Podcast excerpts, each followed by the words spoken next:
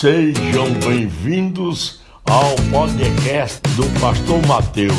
Histórias, meditações, reflexões, uma boa conversa para nossa edificação em Jesus Cristo.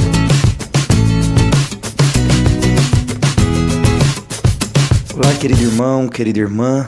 Nós vamos começar mais uma meditação. Dando sequência aos Dez Mandamentos, nós vamos falar hoje sobre o primeiro mandamento.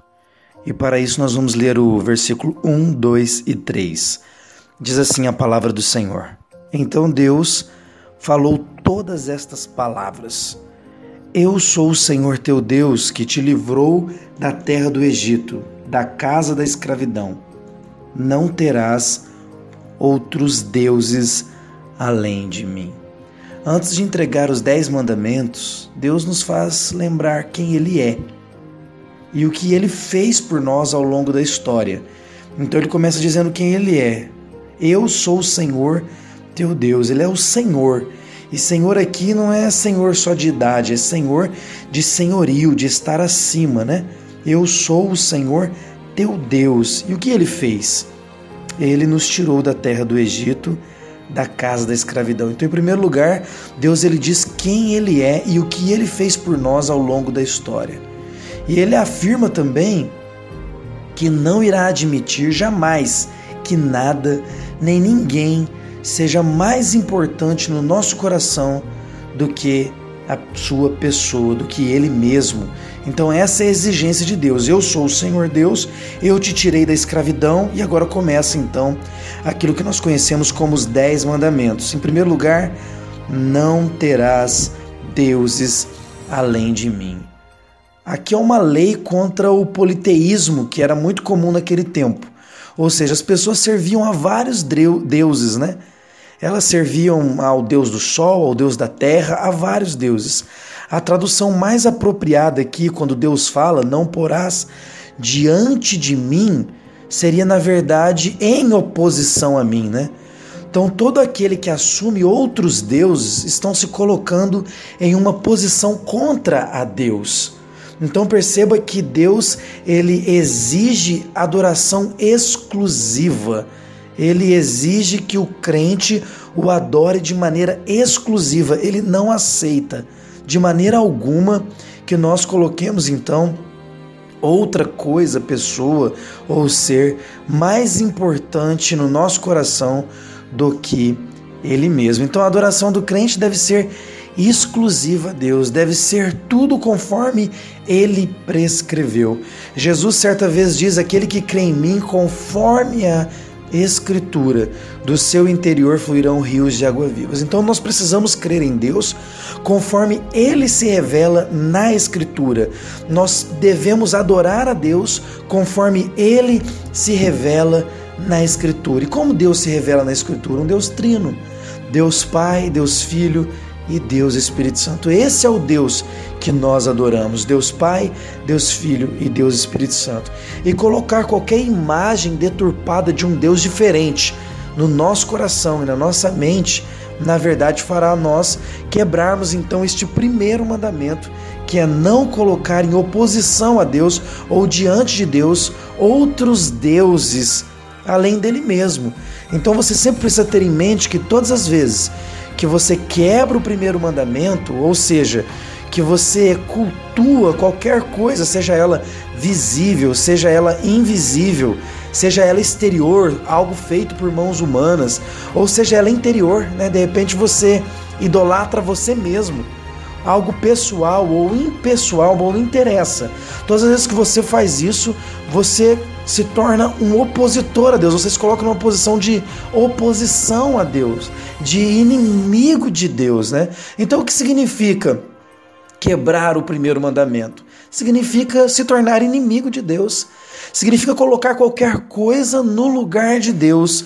E normalmente isso acontece por quê? Porque nós não confiamos que o Deus Trino ele é suficiente para nos satisfazer. Então nós buscamos satisfação em outras coisas. Todas as vezes que nós buscamos satisfação em outras coisas, se não em Deus, nós estamos nos tornando idólatras. Nós estamos quebrando O primeiro mandamento: não colocarás diante de mim outros deuses, ou não terás outros deuses além de mim, ou não colocará em oposição a mim outros deuses. Nosso coração deve ser exclusivo.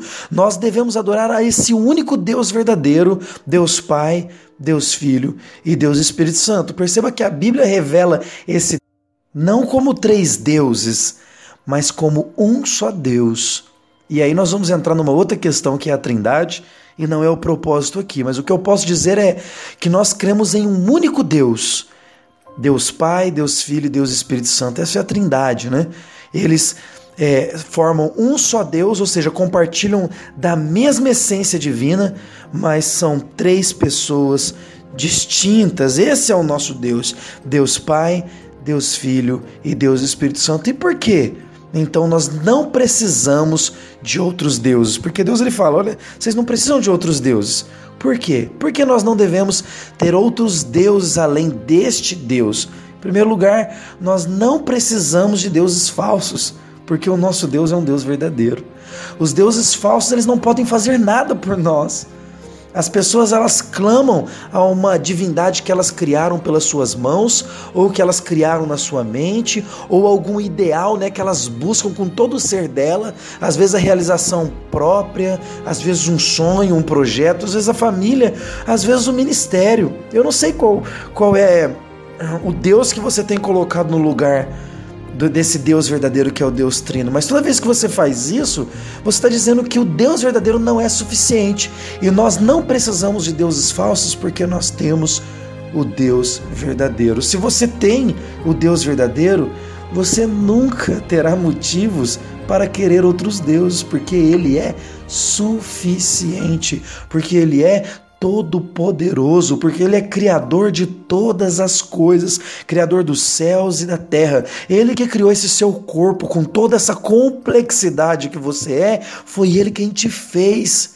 Se Deus não é suficiente, então você busca outras coisas, mas se Deus nos é suficiente, então nós vamos confiar e nós vamos esperar nele.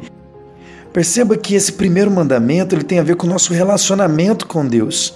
Então, este primeiro mandamento ele nos confronta a fazer uma autoanálise, a avaliar se realmente nós temos um relacionamento com o Deus verdadeiro.